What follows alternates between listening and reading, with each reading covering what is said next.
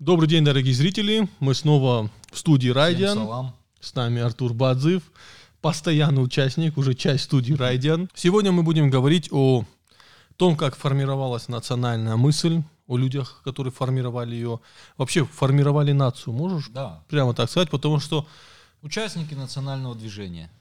не все зрители понимают, что лет 200 назад люди еще на Кавказе не мыслили категориями наций. Да, нация это все-таки э, то, что появилось уже в промышленную эпоху, в формировании больших городов. С началом 20 века национальное самосознание уже вот. Вот, и поэтому мы сегодня будем говорить, конечно, о Коста и людях, которые шли за Коста. да, стали его преемниками.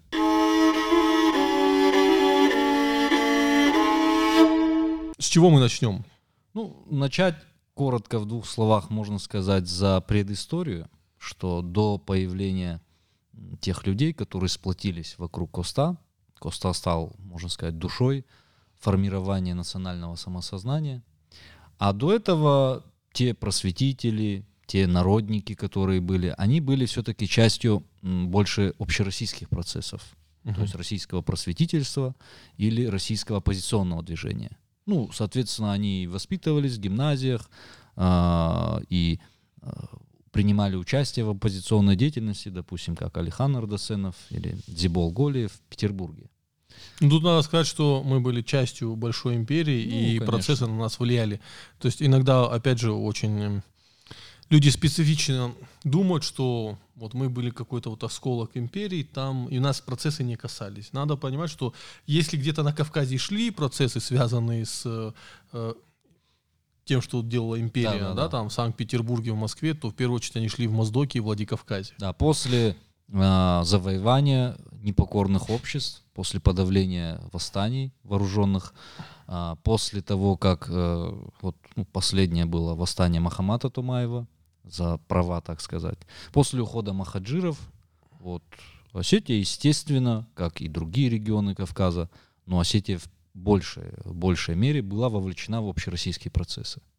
И вот э, к чему я вспомнил за просветителей и народников, что тогда еще не было национального движения. Вот оно начинает появляться в конце, в самом конце 19 века и особенно в начале 20 Ну, естественно, тут как такой символ можно вспомнить, э, ну, в основном как бы вот этот зачин а, был в публицистической э, деятельности Коста, где он очень яростно критиковал действия администрации, а, потому что я напомню, после того, как царем в России стал Александр III, на Кавказе была очень сильно ужесточена политика в национальном вопросе. То есть права народов Терской области стали ущемляться. Вот. И Коста, естественно, выступая против произвола терской администрации, он говорил, что это противоречит интересам не только горцев, но и самой России. Потому что вот неправильные действия власти, они настраивают горцев против России. То есть, Мешают мирному да, сосуществованию мирному. народов, да. э, При этом он всегда писал, что основная масса горцев в Осетии, в Чечне, в Кумыкской э, плоскости настроены и в Кабарде настроены на совершенно мирный лад. То есть они хотят работать, развиваться и так далее. Но вот эти Но империя не была настроена к ним на мирный лад. да, потому что, во-первых, официально они назывались туземцы. Можно вспомнить, как а, г- жители Гавайских островов или там индейцы в США, они тоже назывались туземцы, да, или как бы инородцы. Ну, дело не только в названии было, дело в том, что В к ним относились как к людям второго сорта. Ну, конечно, Это факт. конечно. Ну, кроме тех, кто органически вписывался во властные структуры и становился верным проводником политики. Нет, к ним относились очень даже неплохо. Ну, вспомним там Э, как- генералов, допустим, да, из Остин, и не только из Остин, и Ну, из адыгов, и из чеченцев. Коста, как их клеймил, ищущих э, алдарство. Ну, это уже... Да, э, чуть позже, Да, да. это уже больше не Я про еще- военную интеллигенцию, больше про тех, кто претендовал на дворянство. Ну да, ищ- а, ищущих дворянство, Да, да. да, да, да, ищущих дворянцев. И я тут еще один просто Мгм. момент добавлю. Э, Вот я из курса школьной истории, вообще астинской литературы, э, Коста м, преподносят нам немного вытравленным. а, что это человек, который восславлял Отечество, любовь, и вот он за э, мир, дружбу, жвачку. А, Коста был очень жестким критиком. Оппозиционером. Оппозиционером и очень жестким критиком. Да. Он критиковал христианское духовенство, исламское духовенство. Он критиковал всех людей, которые относились к народу плохо. Да. Ну, в Он- первую очередь Терскую администрацию. Да.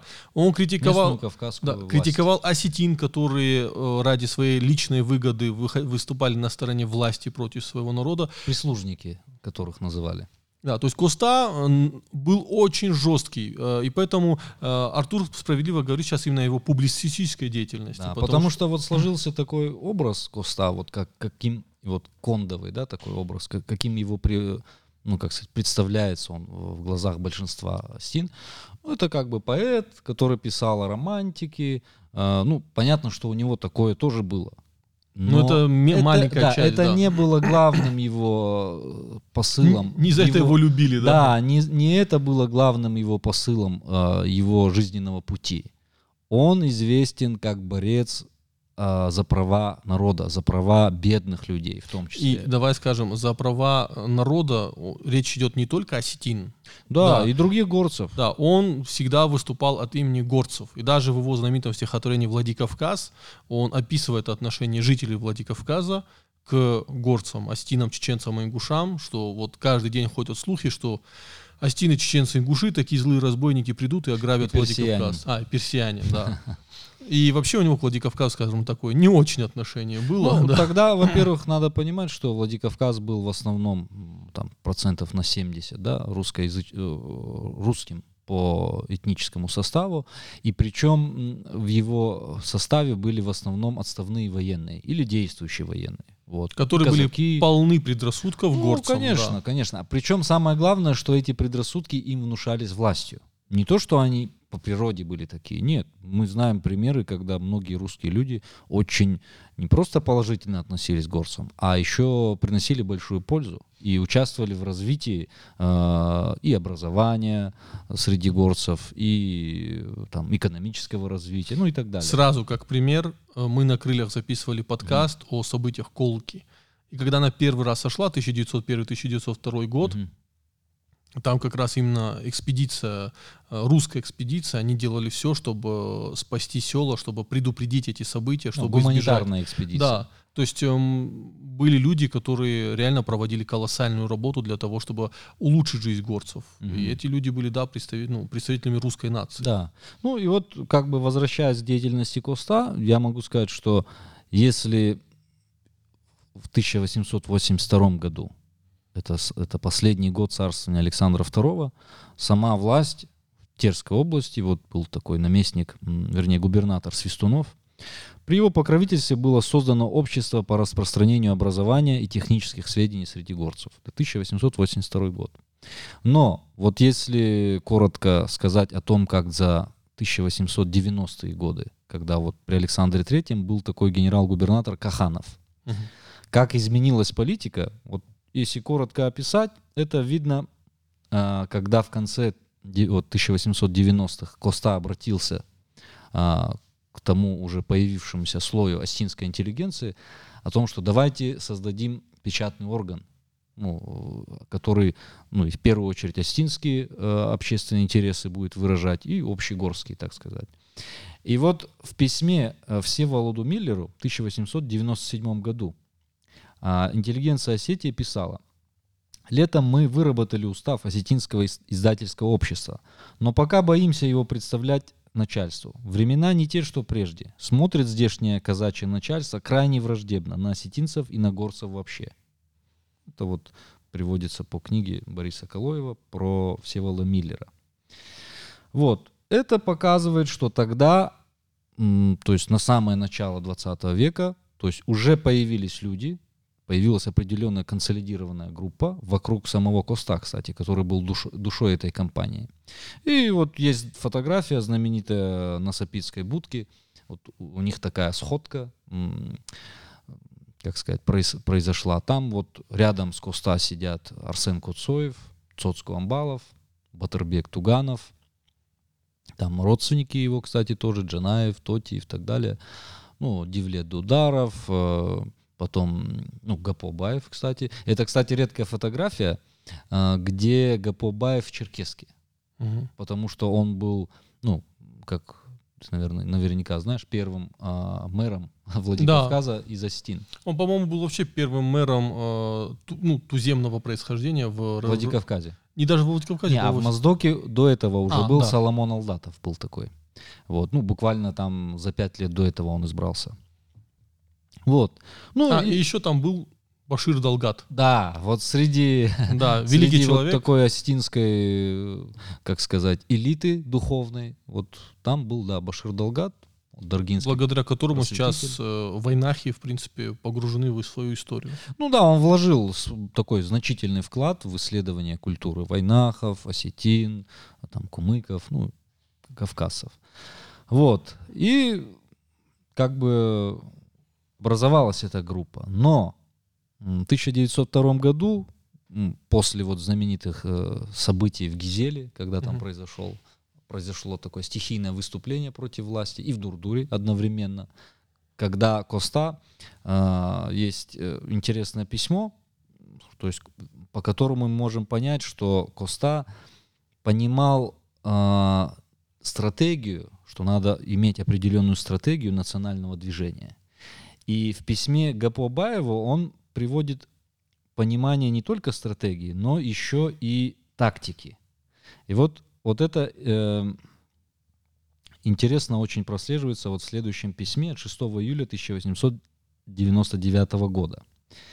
Вот он пишет Гапобаеву, «О балдарах надо шуметь поменьше. Не надо придавать никакого значения глупым выходкам некоторых недорослей из них. Тогда они сами мало-помалу устыдятся своего домогательства. У, учащаяся молодежь из их числа явно проявляет наклонность слиться с народом. Всякими резкими выходками их только можно озлобить и заставить держаться обособленно, относиться враждебно к народу к его интересам. То есть он э, пытался не допустить сословного м, или классового... Да, как- сословной розни, да-да-да, между и- остинами. Да, и классового Совершенно разделения. То есть э, Коста прям предчувствовал, что этой темой будут спекулировать коммунисты, Ну, и не допустить ее. Вполне возможно, потому что тогда уже был, допустим, Георгий Цаголов, который обрушился, ну, не столько даже на Алдаров, сколько на Гапобаева, а, который вторым был человеком в Осетии после священника Александра Цаликова, кстати, близкого друга Коста, который открыл, а, так сказать, а, кредитное товарищество в Осетии. Он создал сельский банк в Ольгинском, который кредитовал тех людей, которые хотели заниматься мелким предпринимательством, так сказать. Вот. Ну, интересное, конечно, было отношение у Коста к этому. То есть он его, естественно, поддержал. И когда Георгий Цаголов на него... Так Коста еще и капиталистом был. Ну, он как бы сказал, что... А тот на него напал, Цаголов, ну, он же был такой социалист а, эсерского типа, и он как бы напал на ГПО, вот это есть статья известная, вот у Коста называется э, «Избави нас от таких судей». Господи, избави нас от таких судей. И вот там он отвечает, что зачем ты нападаешь на него, который хочет принести пользу. Потому что эти кредиты, которые он дает людям, да, они же помогают все-таки какое-то дело.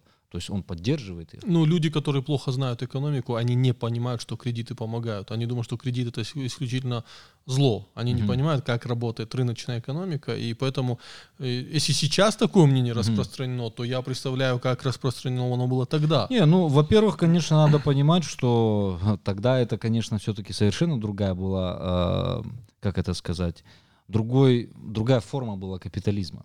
Потому что тогда ну, это только появлялось. И, и тогда это еще капитализм проникал в общество, где еще сильны были, э, ну, а- а, как сказать, общинные, родовые пережитки.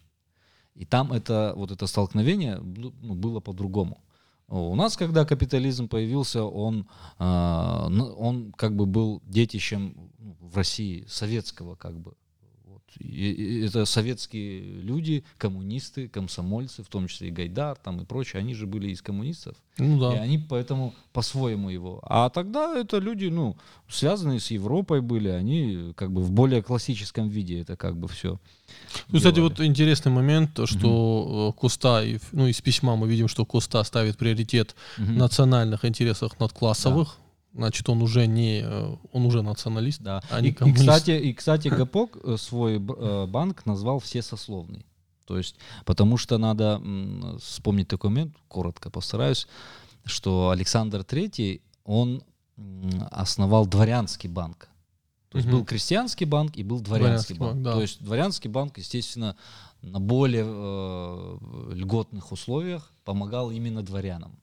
Ну, потому что у дворян кредитная история лучше была, чем у ну, крестьян. понятно. Но вот интересный еще момент, вот прежде чем перейти, собственно, к основному сюжету, я коротко хочу сказать о том, что в письме Юлиане Цаликовой Костас Ирония писал, что она, как он думает, не является сторонницей школы ГАПО с его лозунгом «Коммерция – это форма будущей жизни человечества». То есть мы видим, что вот кто был капиталист, так это ГАПО Баев. И именно причем, ну, как даже в какой-то современном, э, ну, предшественником, во всяком случае, современного вот понимания рыночной экономики. Видишь, вот он сформулировал так, коммерция — это форма будущей жизни человечества. Но вот, э, Но он оказался прав. ну, сейчас, да, на сегодняшний день это по факту так, это, как сказать, бесспорно. Э, Цаголов требовал, чтобы каждый интеллигент точно определил, на стороне какого класса он стоит и чьи интересы он защищает. Коста говорит, э, что Цаголов не открыл Америку насчет того, что э, в нашем обществе существуют разные социальные группы с самыми разными социальными ну, интересами. Но в то же самое время он защищает ГАПО, показывая, что он стремится во благо народа это делать.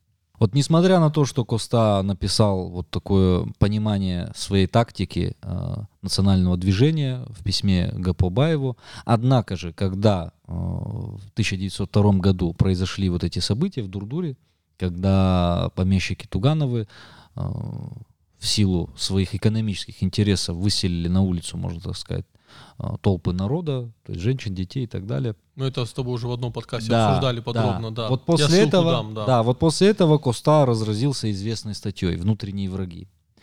Вот, ну и потом произошли вот события в Гизеле, когда там из-за произвола старшины, которого поддержал пристав Степанов, произошел бунт, то есть беспорядки, как можно современным языком сказать, массовые беспорядки. То есть на- был брошен туда на подавление казачий отряд, можно сказать, ОМОН, да, того времени. Росгвардия. И- да, и после этого произошел судебный процесс, и там около от 50 до 20 человек было арестовано, но в результате сроки им смягчили. Вот. В противоположность тому, что мы видим сейчас по процессу так называемого народного схода 20 апреля, что сейчас общество ну, максимально дистанцировалось, наше астинское общество, от судьбы этих людей. Ну, мы, естественно, можем по-разному относиться, да, но факт то, что это наши люди. И вот сейчас я считаю, что абсолютно неправильно вот так равнодушно относиться к своим людям. Потому что э, по сравнению даже с теми э, сроками, которые ну, мы видим по делу Цкаева, э, занижает суд за, ну, э, в ответ на запрос прокуратуры, делает меньшие сроки, чем запрашивает прокуратура. А там по полной, э, как сказать. Почему? Потому что нету э, общественной реакции никакой. А вот тогда э, в чем выразилась реакция осетинского общества? Что много людей, много людей, тогда не было ни интернета, ни телевизора, ни радио, но, как говорится, пацанской почтой, да, наверное, то есть многие люди об этом узнали. И Владикавказские осетины, и осетины соседних сел, и они пришли на этот процесс. То есть зал не вмещал, вокруг суда стояли. То есть там тысячи остин собрались. И там был Коста, который уже как раз в это время у него начались большие проблемы со здоровьем. И, и там в промежутках на судебно- э, су- судебных заседаний он прямо обратился к этому приставу Степанову, сказав, что вы сами спровоцировали этот бунт тем, что вы назначаете всякую сволочь, и она делает произвол. Вот. Но вот после этого, не углубляясь в конкретный вот этот отрывок, Короче, Степанов хотел организовать в Гизеле мини-кущевку, на что у него не Да, получилось, он, под- очевидно. он поддерживал самого настоящего морального выродка. Был такой Бибо Кундухов, который изнасиловал женщину, который оскорблял стариков. Ну, то есть самого настоящего урода морального. И ну, все люди знали его действия. Вот. Ну, он и сам, собственно, тоже оскорблял, э, э, так скажем, уважаемых э, в селе людей, которые требовали самоуправления, чтобы мы, как по нашим традициям на Нехасе, могли решать вопросы, связанные с нами же, с внутренним устройством села. А они отказывались э, предоставлять какое-то самоуправление, говоря, что вы не имеете права выбирать себе какое-то самоуправление. Ну, это долгая тема, на самом Прям деле. параллели напрашиваются, но Да, не будем, конечно. да? Не Ну вот будем. Переходя вот уже непосредственно к судьбе Коста, чтобы не растягивать, как у меня это часто бывает, э, значит, Коста после вот этого судебного процесса, видимо, на него события в Дурдуре и события в Гизеле очень, ну, затронули его душевное состояние. Ну, помимо этого мы, конечно, помним, что он жил очень бедно.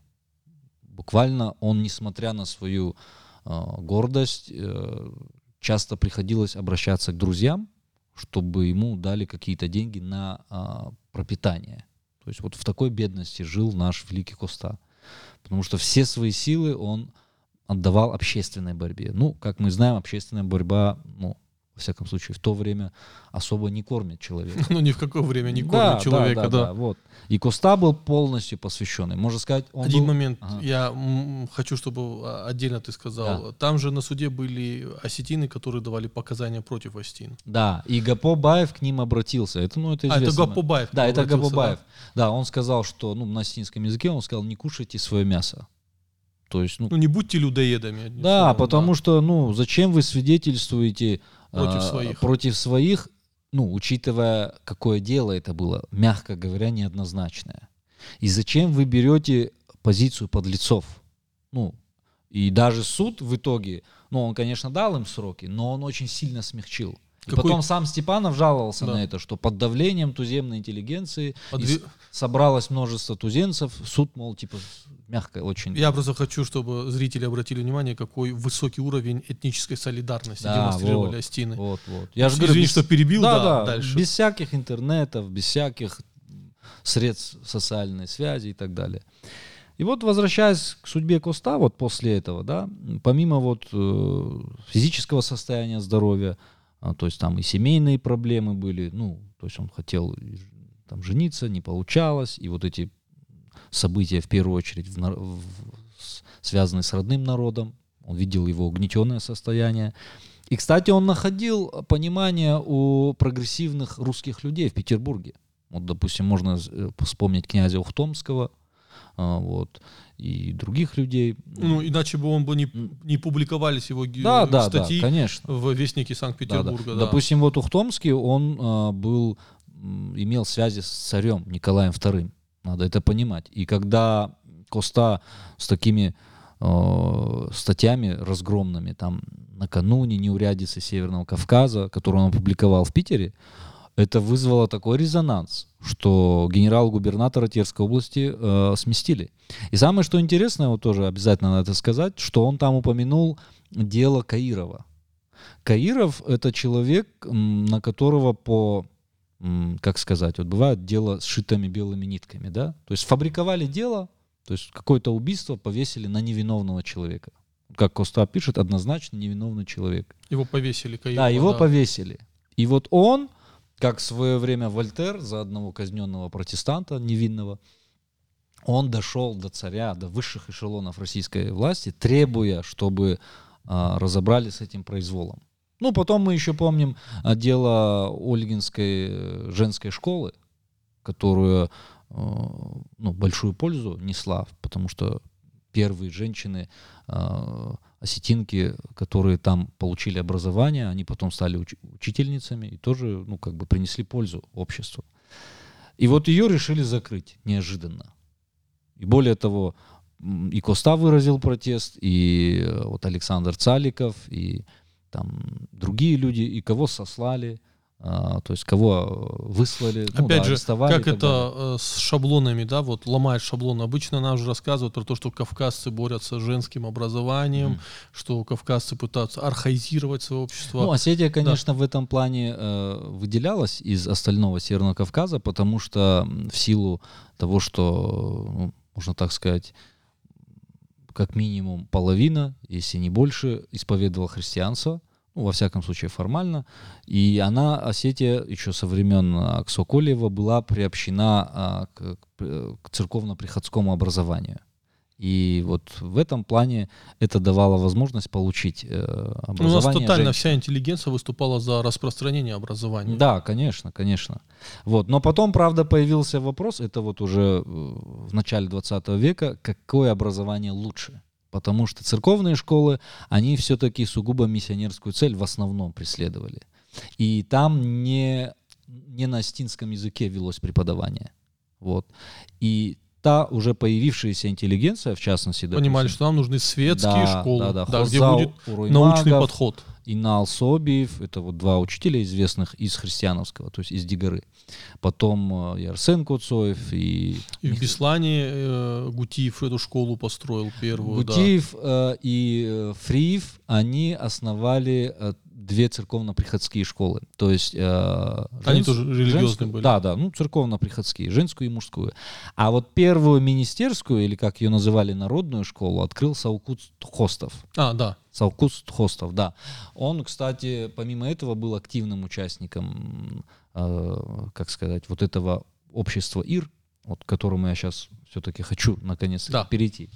И вот, собственно, после тяжелого заболевания Коста в конце 1903 года он лежал, можно так сказать, покинутый, э, забытый многими людьми, без средств существованию, и сестра его забрала в Лабу, то есть вот в их село. И там, собственно, он, правда, у него была одна вспышка, когда он еще как бы вот жизненные силы, как сказать, появились, когда его даже еще пытались э, поженить на Лёле Хрумовой, ну, э, она сама тоже заболела и умерла, и вот это его окончательно подкосило. После этого он очень тяжело закончил свои дни.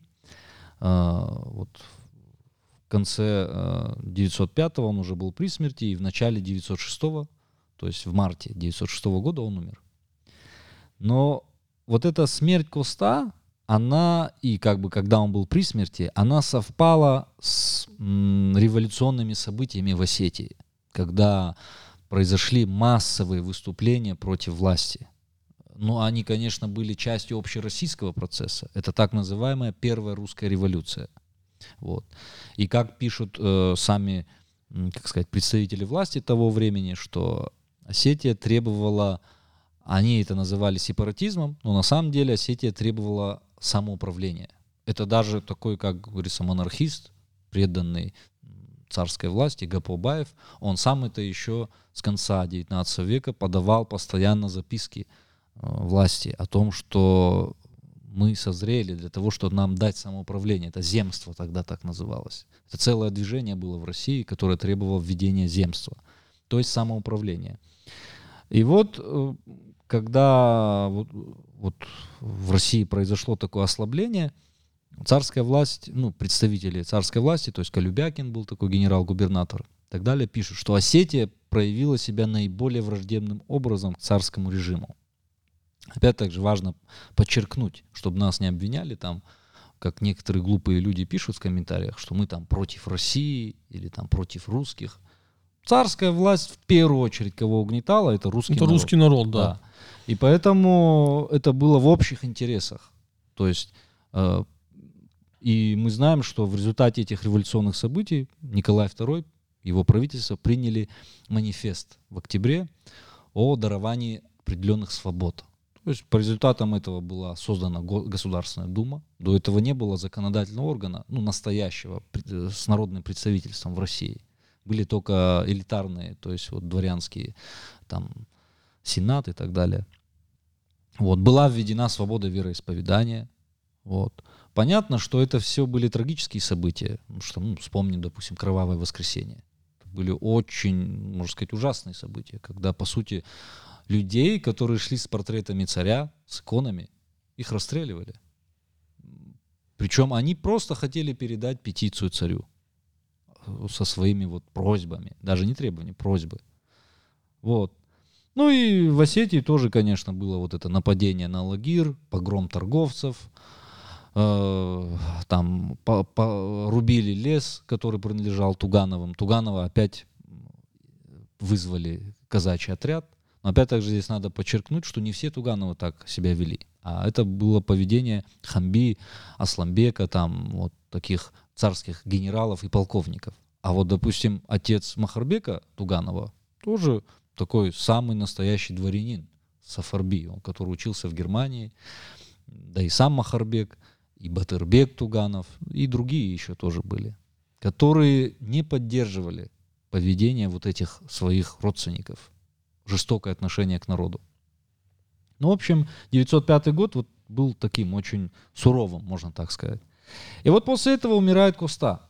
То есть официально по, ну, э, это произошло в конце марта. По новому стилю э, это было 23 марта. 23 марта. Вот. Просто вот эта разница календарей, я поэтому немножко путаюсь.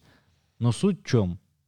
В это же время, а, после вот этих революционных событий в Беслане, представители тагиатских фамилий, опять также, можно сказать, не самые лучшие представители, собрались на свой съезд.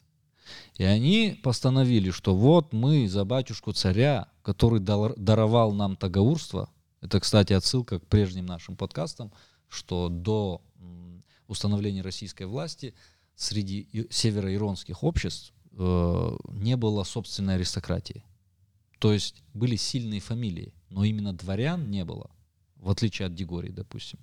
Ну так вот, и они пишут, вот мы в защиту батюшки царя должны истреблять всех революционеров и всех сочувствующих им. То есть как бы вот, ну такие, знаешь, выступили застрельщиками такого очень жестокого, жесткого отношения ко всем, кто является оппозиционным к власти. Псы режима. Да, да, да, да, вот. Но опять же надо вспомнить, что в противоположность им в национальном движении одними из лидеров, допустим, был опять же Джантимир Шанаев – он его как старшего всегда, э, ну он потому что еще из старой когорты просветителей. Ну вот у нас противопоставление люди со словным мышлением и люди с национальным да, мышлением. Да, да, но да. при этом они из одних фамилий. Ну понятно. Вот. Потом можно вспомнить, э, был такой Ахмед Дударов, но это не тот Ахмед Дударов известный, как бы в честь него наверняка был назван. Он потом был министром продовольствия в Горской республике. Но помимо этого он еще был активный участник а, вот, эти, вот этого общества ИР, потом а, филологического астинского э, общества, ну и так далее. Ну и Саукут Стростов, тоже вот отпрыск, uh-huh. можно так сказать, тагиатской фамилии, ну и многие другие, не буду uh-huh. вот, как говорится, грузить фамилиями. Но самая как бы главная идея в чем? Что вот эти похороны Коста, они то есть вот тело Коста, его сначала же похоронили в Лабе, потом привезли в Осетию. Туда была выслана большая делегация из почетных представителей остинского народа, которые уговорили семью отдать тело. Они же его похоронили там, mm-hmm. в своей э, семейной усыпальнице. И, кстати, на тех похоронах, которые там произошли, еще 23 марта, а, по старому стилю, было очень много из соседних народов. Из абазин, из черкесов, из карачаевцев. Ну что, Коста же дружил, допустим, с карачаевским э, общественным деятелем Крым, Шах, Крым Шамхаловым. Ну и так далее. Вот. И поначалу семья, ну, в первую очередь его сестра, она была против. То есть, ну, как бы, ну, тем более, как бы обида была, то, что последние годы, как бы, его забыли. Да. При том, что уже при жизни за него склад... сложили песню. Вот. Но в итоге, конечно, они добились своего. И вот, значит, 1 апреля или 10 апреля по новому стилю 1906 года гроб с телом Коста, то есть э, достиг пределов Осетии. Первая станция, естественно, Илхот.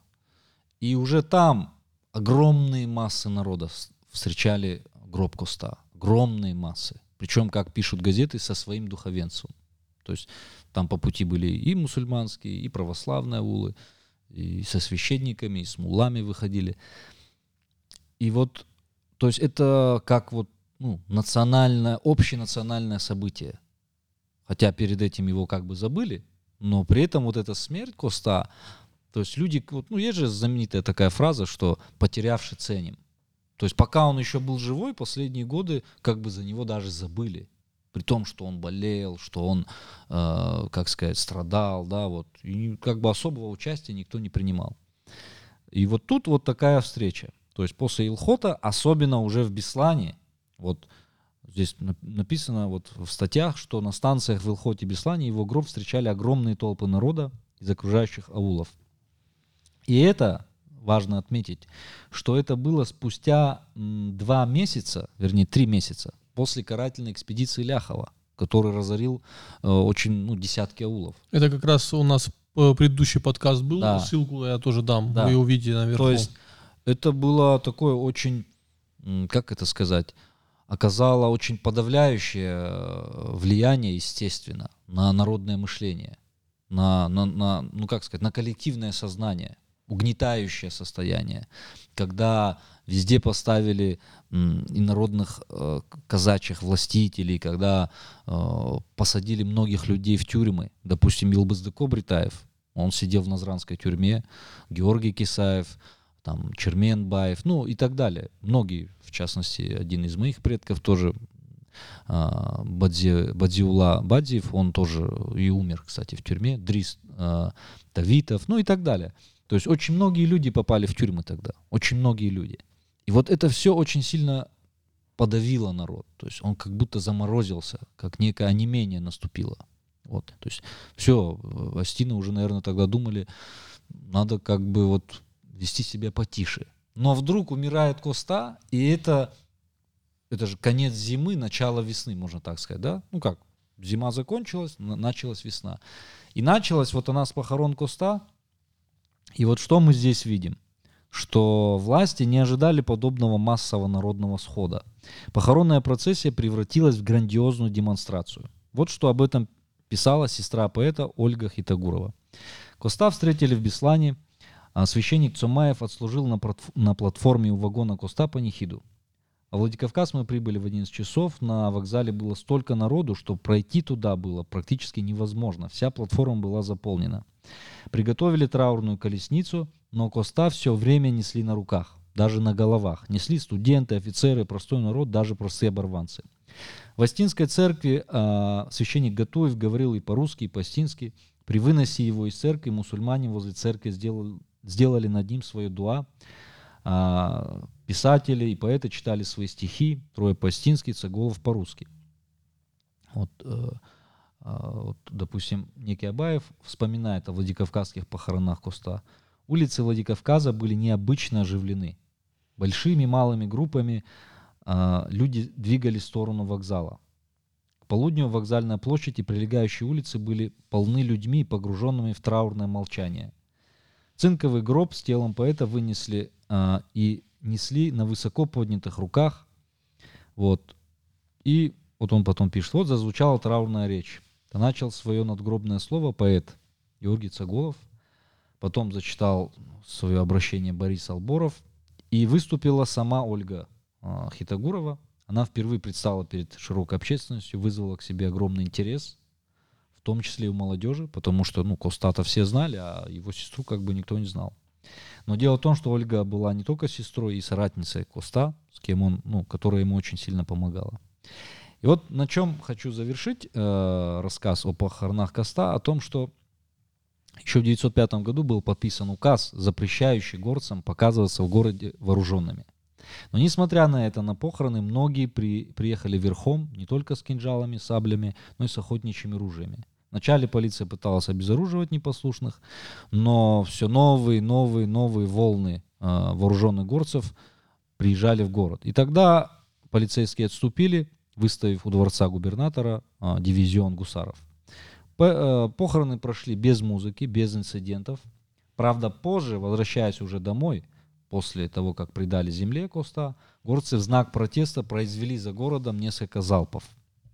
И вот тут надо еще отметить, что помимо православной панихиды отслужили свою панихиду армяне и другие христиане, а уже после отпевания на могиле мула произнес молитвы на арабском языке.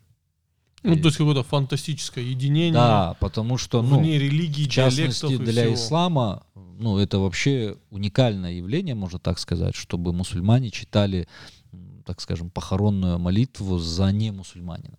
Хотя мы, конечно, знаем, что помимо и критики, но как э, христианские сюжеты очень известные есть, э, как сказать, в творчестве Коста, да, допустим, «Се человек», очень сильное произведение. Так есть и, допустим, в поэме Фатима интересные очень моменты про, говорит, святые законы Магомета, их неминуемая кара постигнет тех, кто там их нарушает, ну и так далее.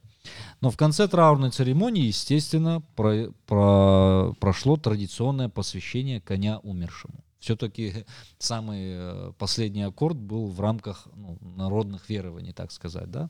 Это еще Батрас Едамон об этом хорошо М. рассказывает, о том, что это традиция посвящения коня, она Мгм. там имеет еще отскифские корни. Ну да, это, Да, это очень как бы а в интересный вообще 90-х обряд. годах уже стали посвящать машины умершим. Мгм. Ну, эти машины нельзя было даже продавать.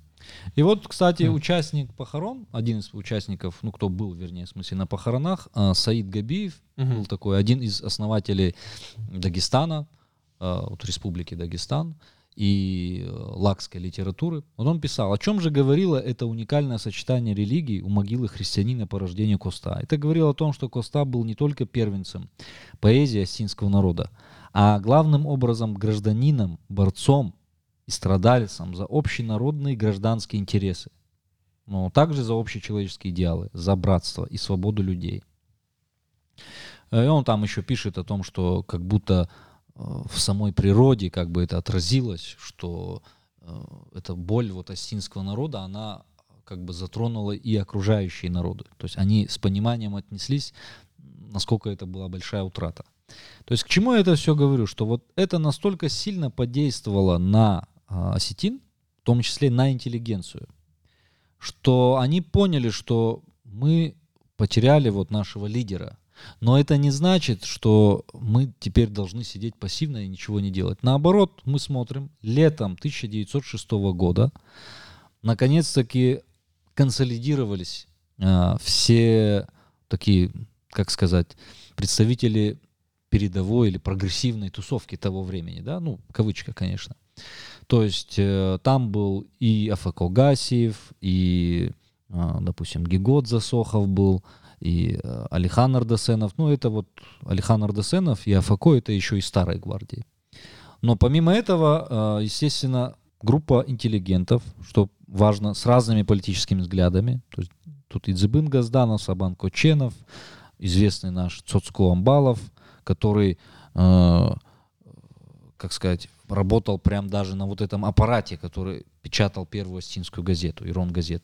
Аль-Махсид Кануков, который э, написал э, Райдиан Чинек, то есть вот осетинский букварь современный, ну, для того времени, модернизированный. Студенты Асламбек Бутаев, который стал редактором первой осетинской газеты, Камбулат Уртаев, Цамагадиев, а, Дзан, э, так, значит, э, и Дзалаев. Вот, кстати, Дзалаева неизвестно для меня имя, потому что везде оно только вот, ну, как инициалы.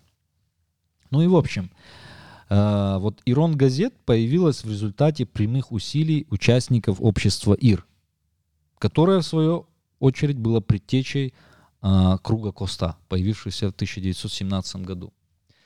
Итак, вот здесь самое, я считаю, начинается самое интересное. Вот. Тут мы как бы все предысторию говорили. Вот что объединило людей, там среди них были и социал-демократы, и монархисты, ну, как в частности Гапо Баев, и вот Исмаил э, Баев, вообще был бахаид, допустим, то есть были и мусульмане, и православные, ну, вот Сослан э, Тимирханов тоже потом в этом принимал участие, который зарегистрировал первую тогда, э, как сказать, общину осинской традиционной религии. Тогда как раз было. Вот. Что же их всех объединило? Абсолютно разных людей э, и социального, и вероисповедания, и политических взглядов. Ну, не просто как бы абстрактная, да, любовь к Осетии, патриотизм. Ну, у нас же сейчас тоже вот в Осетии же много патриотов. Ну, почему не объединяются? Почему не объединяются? Потому что у них были общие ценности. Общие ценности. Вот, во-первых, это были люди, ну, естественно, интеллигентные. То есть, э, конечно, это были не дворовые пацаны, да, хотя там были генералы, допустим, Миналкусов э, поддерживал э, э, так, вот такое движение, да. Но дело в чем? Самой главной ценностью у них было это уважение к человеческой личности, несмотря на другие взгляды. Вот я думаю, сейчас вот проблема, почему вот у нас проблема с консолидацией разных, как сказать, деятелей, которые, принципе, у которых общий противник. Да? Кто общий противник? Те, кто притесняют права простых людей. Да? Когда вот происходит, э, как сказать, убийство невинных людей, когда э, предаются осетинские национальные интересы. Но почему постоянно у нас как бы оппозиционные силы, назовем так, разрозненные, и как бы не знают толком, куда идти? Да и вообще, вот и сейчас посмотреть, в 90-х годах был, да, всплеск, когда на нас надавили националисты из соседних народов, ингушские националисты, в первую очередь грузинские. Тогда, да, произошел этот всплеск. И не только ребята, которые, э, как сказать, самые смелые сыны Осетии, которые с оружием в руках защищали, не только они. Вот мы как бы в простом понимании мы в первую очередь их э, вспоминаем, и это правильно. На самом деле им сейчас мало уделяется внимания. Но тогда вспоминали в первую очередь интеллигенцию в те времена. Ну, в те времена, и это было правильно, потому что у них была организаторская роль. Да. да, конечно, если никто не будет с оружием в руках защищать, ну, как интеллигенция же, не поможет. Торрес Кулумбеков как возглавил Южную ну, да, Осетию? Да, вот. Нужен был инте- образ интеллигента Астинского. Был э, Алан Чочиев, был Султанбек Таболов, вот. И, ну, допустим... И... Тогда же э, Галазов и Кулумбегов. Э, да, один... Несмотря на то, что они были пожилые, скажем, коммунисты. Да, но один ректор университета, да. другой директор школы. Да, да. Ну и Чебиров потом да. был еще. То есть, э, к чему я говорю, что вот этот был всплеск. Но, к сожалению, начиная с 93 -го года произошел, вот, допустим, трагически погиб Султанбек Таболов. Таболов да. а, потом в Южной Осетии произошла трагедия, когда убили Вадима Газаева, который старался все-таки навести порядок, чтобы не было криминального состояния. Потом другие ребята погибли, то есть какая-то междуусобная война произошла. Это, это на самом деле большая трагедия. А, вот если говорить о том, что происходило в Осетии сто лет назад, вот мы записывали подкаст о брат на брата. То есть там по религиозным причинам было, здесь уже сугубо по, как сказать, э, ну, по криминальным, да, там, или вот... Ну, бизнес-интересы. Да, и бизнес-интересы, да, и амбиции и так далее. И вот после этого вот этот всплеск, который был, и, а, кстати, надо обязательно упомянуть, Вилен Варзяти. Да. Это великий был ученый. И он очень четкие расклады давал. Вот, э, ну, кстати, надо отметить, что и Руслан Заров, тогда принимал очень активное участие Руслан в национальном Зар движении. поехал в Южную Осетию во время да, войны да, да, да. и пламенными речами зажигал да. людей. Конечно, был и Ким Цаголов, и Станислав Суанов, и Георгий Кантемиров, да, то есть, ну, как генералы, военные люди, конечно, э, вот. Но все-таки вот тогда было такое. Локомотивом была интеллигенция. Да, вот такое общее пробуждение какое-то было. Но опять так же, вот у нас любят говорить, что мы объединяемся только перед лицом войны, да, перед лицом внешней угрозы. Но это абсолютно в корне неправильно. То есть э, то вот национальное движение, которое было в начале 20 века, когда появилась первая стинская газета, кстати, закрытая за национализм, с такой да, формулировкой. Это же Асламбек э, Бутаев, Бутаев был редактором. Да, его же потом сослали. Его арестовали и потом выслали с Терской области. Области ну, как да. в, свое, э, в свое время ну, Коста, высылали. Да. Потом был организован Ирон театр. Да, вот основатель астинской драматургии Илбаждыко Бритаев. Ну, тогда еще был Биса Тотров, Роза Кочесова. С чего они начинали, вот казалось бы, такое дело, ну, театр, да, это же как бы развлечение. Ну, вот сейчас что такое театр? Это просто как бы, ну, раз, развлечься, где-то посмеяться, где-то... Да, нет, это, сейчас театр это даже не развлечься. Вот на данный момент э, Астинский театр, он пережевывает э, без обид. меня друзья Да, там да, да, работают, но я сразу скажу, что он пережевывает сюжеты э, давние, они не являются актуальными. Да. А мы помним, что театр, э, с театра начиналась революция. Да, вот. Допустим, произведение э, Хазби у э, И у Баждакова Бритаева, да. как пишет Сумак Гадиев и э, Нафиджу Сойты, оно вызвало бурю э, в осетинских селах. Потому что они вот сами собирались, вот простые, э, вот в Ольгинском, кстати, первые вот эти народные постановки театральные, а, вот и в том числе э, и Хазби, и вот Роза Кочесова написала такую пьесу, как бы «Наш пристав сошел с ума». Вот ты видишь, как оно настолько было актуально, связано с народными сюжетами, с притеснением власти. То есть это было как бы вот, ну, э, манифест, то есть выражение того, что вот нас всех волнует. И поэтому они смотрели не просто как на театр, а как, ну, на выражение нашей жизни. Они как бы смотрели как на самих себя. Они видели вот в актерах Ну, сейчас театр жизнь. ут- утерял эту функцию, Вот это, да, ну, абсолютно. это, это, кстати, результат м, советского вот уже Да. подхода к театру, когда это все стало вот так наигранно. Нет, играли качественно, технически. Да. Фильмы советские Ну, это, снимались знаешь, технически как, хорошо. э, это называется э, интеллектуальная кастрация, вытравливание. Да, вот да, да. То есть даже сам- оппозиционности. да, ты даже про Куста сказал, ведь э, современный образ Куста, который мы знаем, он вытравлен. Да, поэт, романтик, такой А. очень э, добрый, милый человек. Вот мы Никто знаем же- его фразу, что весь мир мой храм, любовь моя святыня. Да, но возьмите чуть-чуть пару куплетов выше в этом стихотворении, Да. почитайте, что он пишет, про что Ну, он говорит. Додой, вот если взять, Да. Додой, да? Нас цепями ск- э, сковали, оскверняют наши святилища, нас бьют розгами. Ну, это же, это как, это же... И потом он говорит, где наш лидер? Куда мы идем? И что мы такое сейчас? Это же вот, ну, великие слова, а как бы обращенные к сердцам, к сознанию людей, чтобы их пробудить, чтобы задуматься, а кто мы, ну, что такое осетинство? Это же не просто вот как мы сейчас, мы аланы, вот там в Хазарах, там на праздники, вот там тосты. Это же совсем другой смысл имело. Это нам навязали за советское время и особенно за 90-е годы. Вот когда я сказал, вот эта вспышка произошла, вот, но когда кого-то поубивали, кто-то погиб, потом э, вот при Засохове все это национальное движение, оно обратилось в пыль. Как будто вот, ну понятно, тогда было... Ну, при число- Засохове э, арестовали Чочиева. ну да, убили Валеху Булова, Булова, кстати, да. на севере, что Да. интересно, да. Потом, а, ну я как бы... Об этом тоже сюжеты да, есть, я как бы появятся. ни на кого не намекаю, но факт, что это было во время правления Засохова, это факт. Вот. Потом мы что дальше видим? Потом убили героя нашего Бимбулата Дзуцева, Дзуцева, это да. уже начало 2000-х. Но к чему я говорю? И вот тогда, конец 90-х, начало 2000-х, все, Осетия растеряла вот эту пассионарность, которая резко возникла, опять так же под давлением извне.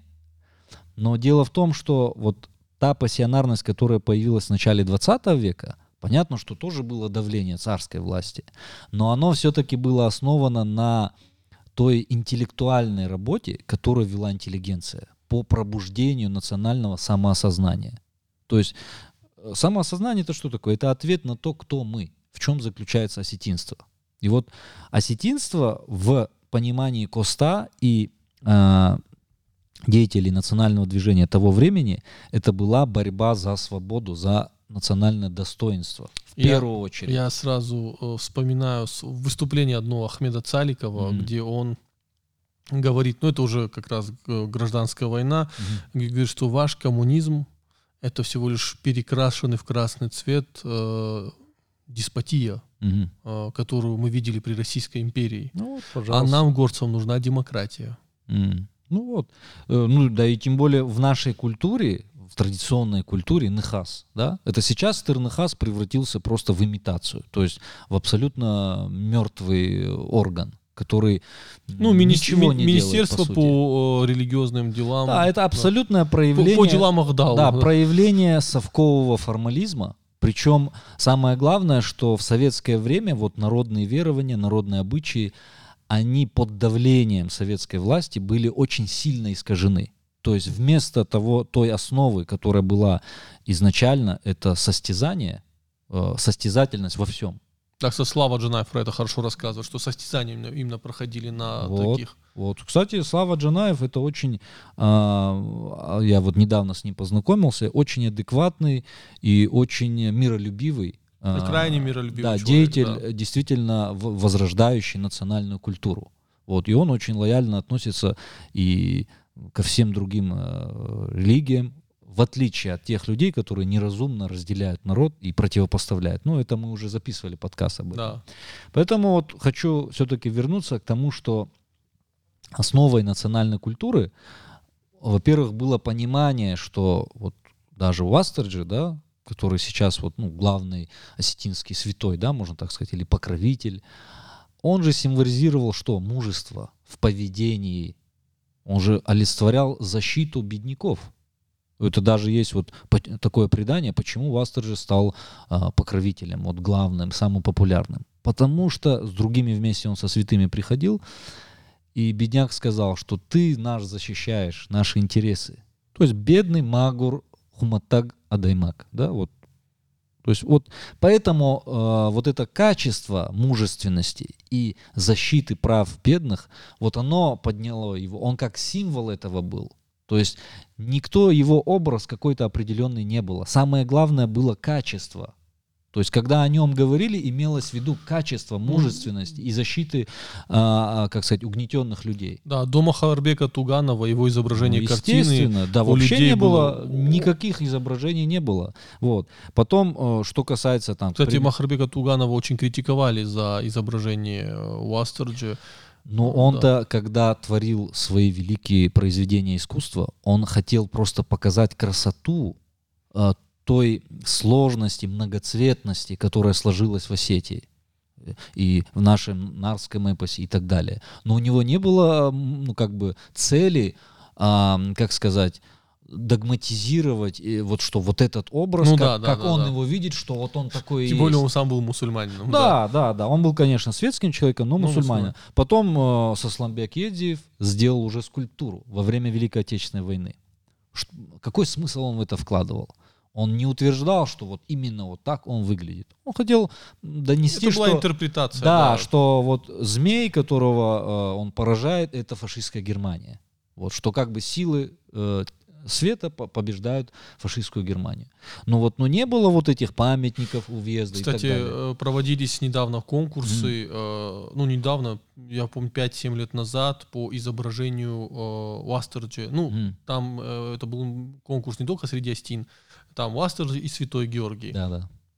И там такой пестрота образов. Там даже э, из э, Карачаева-Черкесии кто-то изображал, ну, аналог Уастерджи у Карачаева, Ну да, у понятно. черкесов, да. Но там, видишь, какой был момент очень важный в народных преданиях, где говорится о том, что он под видом а, старика, в основном а, такого сединой, посещал а, людей и, про, и, и смотрел, как они относятся к бедным. Вот э, в суфийской, э, мусульманской, э, как сказать, народной культуре есть такой э, персонаж, как Хизр. Вот это прямая аналогия. Но дело в чем, что, как сказать, это был символ а, а, справедливого отношения к бедным, к угнетенным людям. Вот сейчас даже если посмотреть, вот рядом с каждым из нас есть человек, который нуждается в помощи.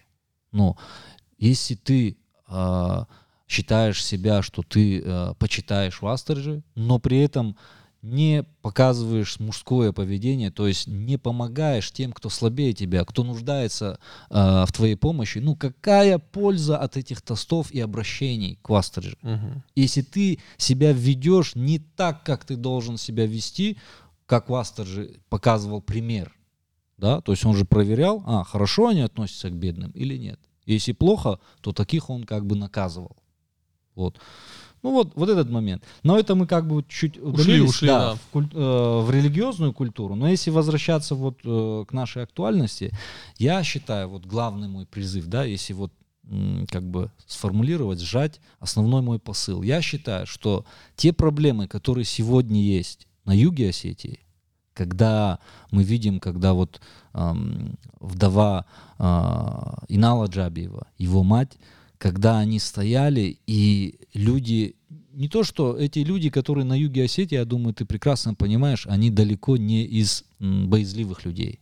Они перенесли Безусловно, да. э, такую войну, будучи не как в 2008 году, когда Россия все-таки помогла в, А, силу своих про 90-е стратегических. Да, да. а в начале 90-х они стояли против Грузии сами.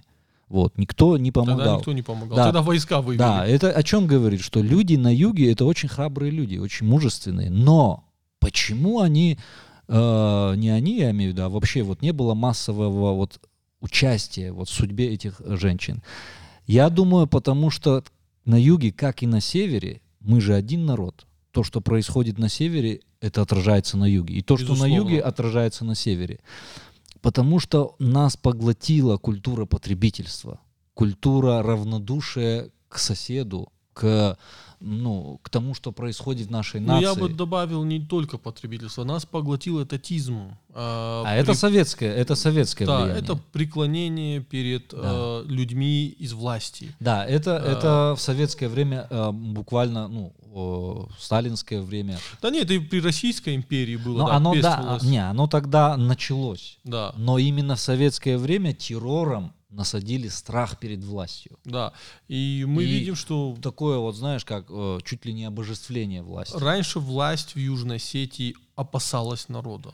Э, И власть э, с народом общалась и вот прям очень Считалась. оста- считалась. Да. А Сейчас мы видим, что вот, ну, мы же понимаем, что Южная Осетия это, э, это часть э, информационного и культурного пространства большой России тоже. Конечно. то, что происходит в России, там моментально Да. оказывается. И то, что происходит в. Северной Осетии. А теперь давай Да. вспомним, вот ты э, лучше меня эту тему знаешь, ты, ты изначально был в числе тех людей, которые поддержали Земфиру Цкаеву, когда вот э, произошла трагедия с ее мужем. Да, честь и хвала тем людям, которые изначально вот вместе с вами, я, к сожалению, тогда не был в Осетии. Нет, а, ты, подожди, ты, ты потом-то приходил да, на потом, суды, да, да. но я имею в виду, что изначально вот э, сколько там, 200-300 человек, да, собралось? Да. Но понятно, что в первые там дни э, там люди, может быть, как- какие-то не знали, были не информированы, но на протяжении шести лет это длился этот судебный процесс. Ну, я тебе скажу, что я, например, ожидал гораздо более худшей ситуации, Мгм. потому что я видел, как на суды приходили ребята. Э, Слушай, э, на вот первый суд вот выкроил время, пришел Хаджимурат Гацалов, олимпийский чемпион, и его появление, он, он даже на видеоролике появился да, и да, да. сказал, знаешь, можешь появиться по-тихому. Э, он прямо на видеоролике сказал, что это... Нет, такой- это то очень хорошо. И Да. вот дело Гуева тоже, что люди вышли Да, и и есть- показали свою позицию, но все равно, Алик, вот ну, смотри. ожида- хочется ждать больше. Да, вот я же тебе привел пример, вот когда после событий в Гизеле, Да. где Коста присутствовал, обрати внимание, тысячи человек с разных концов Осетии приезжали. Понимаешь? Почему сейчас такого нету? Что-то, значит, в нашем как бы коллективном сознании произошло. И это ты правильно говоришь, что началось это в советское время, когда атеизм, материализм, там, этатизм. Но в 90-е годы, в 90-е годы а, тоже произошла большая катастрофа. То есть это и массовый криминал был, и э, национальная вражда разожглась как никогда. То есть эта ненависть Не, ну, была вы- очень сильная с соседями. Пассионарные люди были уничтожены. э, Да, в советское время, да. Но, И- но в не, 90-е... и в 90-е тоже. Да, Вот да, этот да. ну, взаимный естественно. вот отстрел, о чем мы сейчас говорили. страшным только. событием. А, И тут еще такой момент надо отметить, что никогда даже при э, России, Российской империи, да, государство не, вот знаешь, государство в целом смотрело на народ, но у него не было пальца над каждым человеком, да. Мгм. А, В советское время технологии э, они позволили это сделать, а сейчас технологии еще ну, Мгм. еще сильнее. То есть человек э, не государство для человека, а человек для государства. И более того, э, люди сами в это поверили. Люди уверены, что они для государства. Не, насчет этого Да. я полностью с тобой согласен, но хочу все-таки подчеркнуть вот мысль свою главную, что понятно, да, что государство давлеет над личностью, над обществом. Хотя должно быть наоборот, по идее, что гражданское общество должно оказывать серьезное влияние на Да. политику.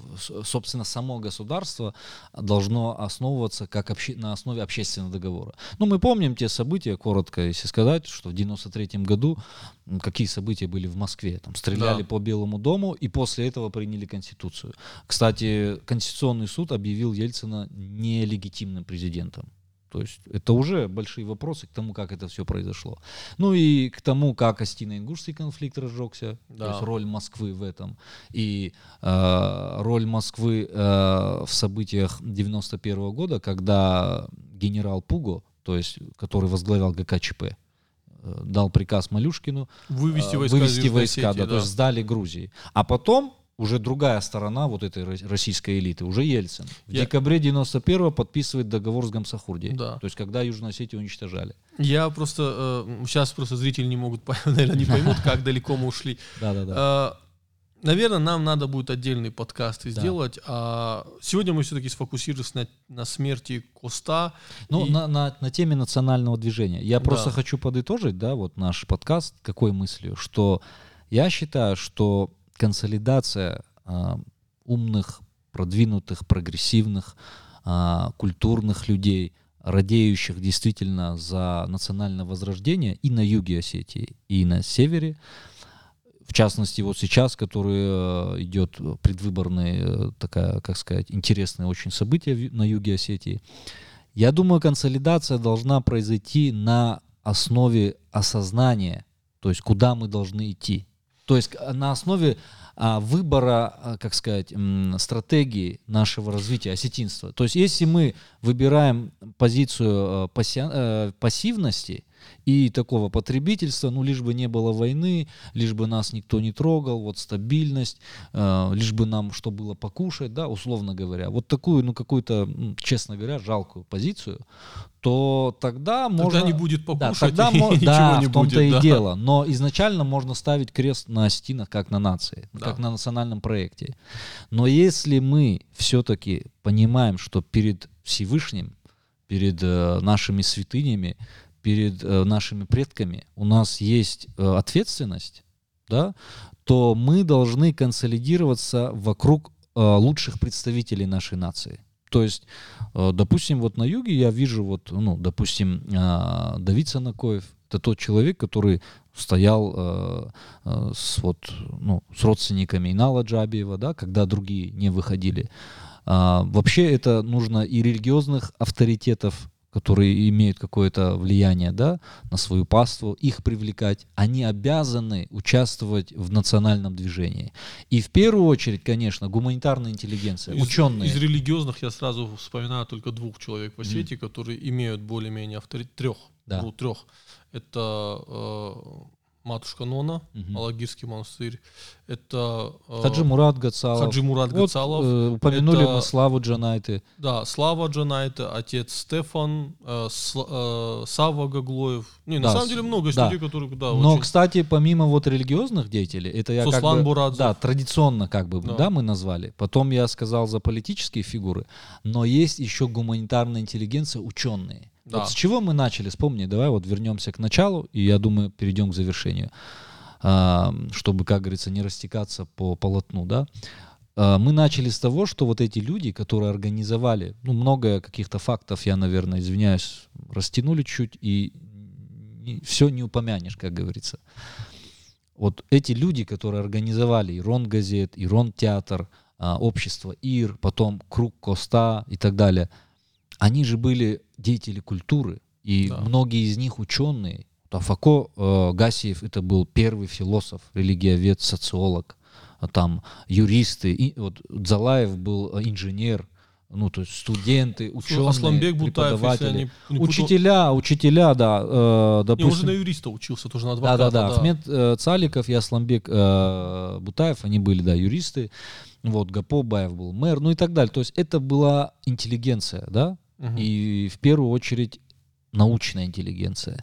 Сейчас вот, к сожалению, опять так же, ну, здесь в этом плане люди науки, наш, вот, нашей современности, стали соглашателями. Они стали пассивными, воспроизв... ну, они воспроизводят какие-то некие шаблоны, которые им уже заданы до них. Ну, у них позиция такая, я да, не вмешиваюсь да, в политику. Да, да, да, да. Это я считаю... Хотя вот у нас есть пример Солтанбек Таболов. Вот. Вот это он же организовал СОИКСИ. Это да. великий пример для всех ученых людей. Я вполне уверен, что если бы он был жив, он, скорее всего, или премьер-министром республики стал, или, да. или президентом. Президентом, да. не я, главой. Я вот, ну, хочу как бы обратиться вот э, ко всем людям науки. А, Если вы себя считаете как бы, ну, представителями рационального мышления, то с точки зрения рационального мышления не должны ли вы участвовать в консолидации общества? Кто, как если не вы? Ну, доп- допустим, религиозным деятелям трудно, допустим, да, может быть, договориться между собой. Ну, разные религии исторические, да. Политическим деятелям трудно договориться между собой. Разные партийные интересы, личные амбиции. Но вы, люди науки, вы же объективные люди. Кто вам мешает инициировать это? Ну, все-таки что такое наука? Это же поиск истины. Научный подход. Да, человек ученый, он должен быть стойким в этой истине. То есть он должен, ну, и других тоже э, распространять знания. Вот там у них общество называлось распространение знаний. А сегодня наука, она как будто, вот как ты помнишь, сказал за деятелей культуры, что они приватизировали сферу культуры. А, не, ну есть такая история, Ну, что люди есть такая при- тенденция. да, приватизируют и никого не пускают, Да. и э, это превращается в их внутреннюю кухню. Все. Да, да. Наука да, да. для нас, не для общества. Я еще хочу сказать, э, возвращаясь к теме, чтобы понять, э, как э, можно консолидировать людей, как можно общаться людям, э, надо почитать э, письмо э, Илбаждако Бритаева и Цуцко Амбалова. Да, Их переписку. Илбеждуко Бритаева к Цоцку Амбалову, Амбалову, да. да. Он сказал, что мы разных политических убеждений, но это не мешает нам Ну, с какой объединяться. любовью он пишет о Да, как брату, старший брат называет. И э, второй момент, который я перед завершением хотел бы отметить, все-таки, чтобы понять, вот мы, наш подкаст это на самом деле большой метатекст. Да, его, э, его надо смотреть э, с отсылками. Э, вот весь наш текст это отсылка к текстам, э, к историям, да. Э, когда мы говорим про там про Горскую республику, какую работу там выполнял Хасан Хадзарагов, Асламбек Бутаев, да. Э, чтобы понять, кто такой Асламбек Бутаев, надо почитать его биографию, что это за история. Э, чтобы понять, какое произвело в- что, что случилось с Осетией после произведения Бритаева э, Хашби Аликова. Надо хотя бы посмотреть эту э, театральную постановку или прочитать. То есть, э, чтобы с самого начала понять суть этого подкаста, надо прочитать статью Коста Хайтагурова «Неурядицы на Северном Кавка- Северного Кавказа». Да, да, да. То есть цель нашего подкаста, чтобы огромное количество людей, допустим, это будет 10 человек или сотня, прочитали, э, чтобы они э, погрузились в реальные образы астинской интеллигенции, а не те вытравленные образы, которые нам сейчас дают. Я в первую очередь говорю о Коста. Да. Нам сейчас дают вытравленный образ, бронзовый образ, неживого Коста. Я еще хочу, знаешь, что сказать, что э, это, я думаю, должно быть, ну, э, то есть любой человек, который радеет за национальное движение, за национальные интересы, он не обязан быть, э, как сказать, интеллигентом, да, или там, э, не все же институты, как говорится, заканчивают и так далее, но а, прошлое свое, причем не там не тысячелетие то, что назад было, а вот сто лет назад, 50 лет назад, 150 лет назад, ну и в первую очередь там 20-30 лет назад, то, что недавно было. Это, я думаю, должен э, знать вот свое прошлое, свои корни. Каждый, э, кто хочет участвовать Слушай, в национальном институты движении. мы не просим заканчивать, Да. но есть, есть национализм непросвещенный, который превращается в шовинизм, и в первую очередь он убивает самого человека. И он что- вредит национальным интересам. Конечно, потому что э, непросвещенный национализм, он убивает жизнь самого человека. Потому что если человек не верит, что любой человек имеет право на жизнь, Да, вот это очень важно. что любой человек достоин базовых прав, Мгм. право на свободу мысли, свободу Да. высказывания, любой, вне зависимости от цвета кожи, Кстати, языка, на котором он говорит. Я, извини, Олег, тебя перебью. Вот я, кстати, хотел вот эту главную мысль тоже сказать, сформулировать, что осетины в этом плане часть европейской цивилизации, э, где вот Вольтер сказал, что я эм, абсолютно не согласен с вашим мнением, Но оно мне глубоко проти- противно, но я готов умереть за то, чтобы у вас было право его высказывать. Я к чему говорю, что у нас вот в астинской традиционной культуре, э, культуре не было традиции наказывать за инакомыслие. Да, у нас была традиция э, жестко наказывать за оскорбление чести и достоинства.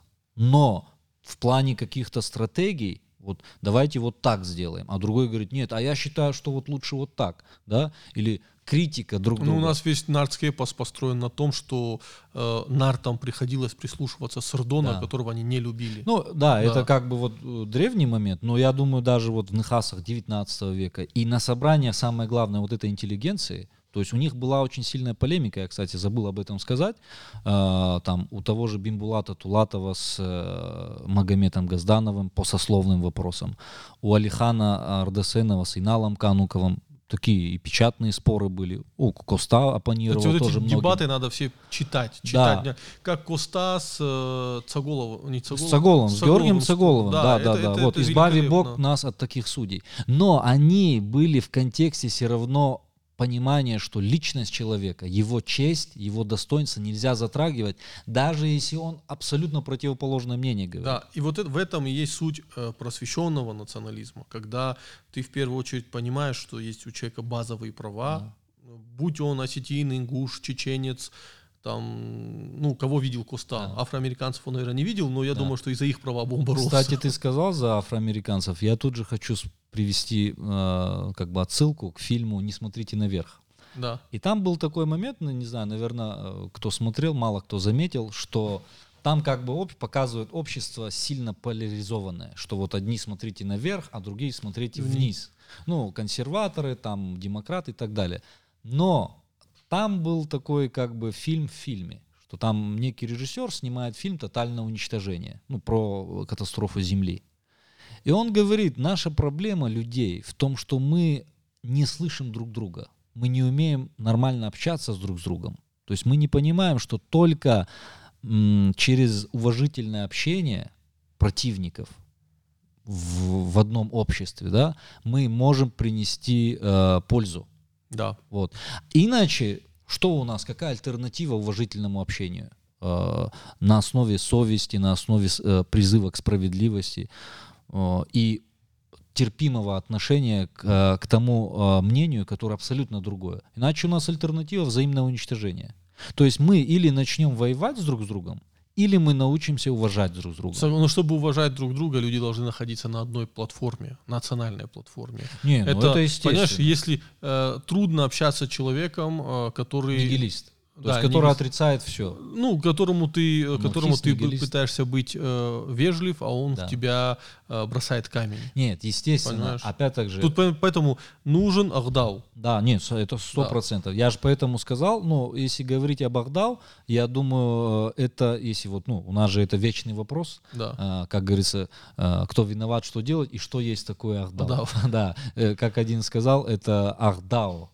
То есть, Ахдау, да, да. Вот, но я к чему хочу, если коротко сформулировать в двух словах, что такое Ахдау? Это общечеловеческие нравственные ценности с национальной спецификой. Безусловно. Вот, с учетом национальной специфики, национального мышления, истории, традиции. Вот. Но надо, конечно, здесь обратить внимание, что, конечно, народные обычаи, они меняются. Ну, Конечно, есть, потому трансформируются, да. Да, условия жизни меняются. Мы не можем сейчас соблюдать адаты, которые были в 18 веке. Кровной мести а, там, а, и так далее. Вот.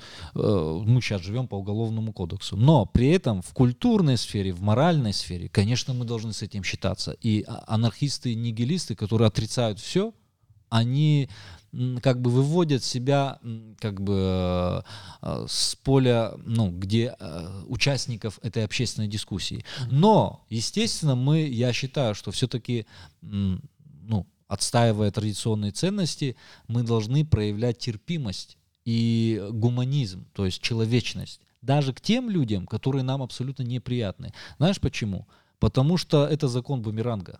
Это, Если- конечно, к нам вернется, если, да. Если мы кому-то будем как бы одобрять а, репрессии, то люди, которые сильнее нас, вот которые сейчас... Нас также допустим, репрессируют. Да, сатрапы, да, или там, в, которые, Чапары. да, сейчас во главе, допустим, э, Южной Осетии, да, и так далее, они тоже могут сказать, а вот побить журналиста, это нормально, он же э, других взглядов, давай-ка его репрессируем. То есть я хочу закончить, знаешь, на чем? Вот мой последний призыв, что э, я очень желаю, чтобы в Южной Осетии народ сделал свой выбор, поддержал, ну, как я вижу на сегодняшний день, лучшего кандидата Давида Санакоева.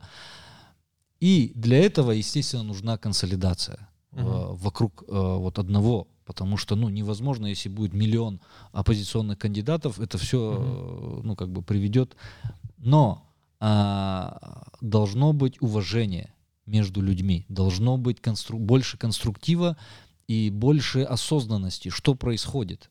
Помимо вот сиюминутных интересов, мы же должны думать, что через год будет, что через два. Нужна стратегия. Да, Ну, вот. давай, э, мы уже ушли глубоко э, от нашей темы. Да, и последняя, Алик, последняя фраза, что негоже одного тирана менять на другого. Если мы хотим убрать одного правителя только потому, что я хочу быть тираном вместо него, то Это это, не тупиковый путь.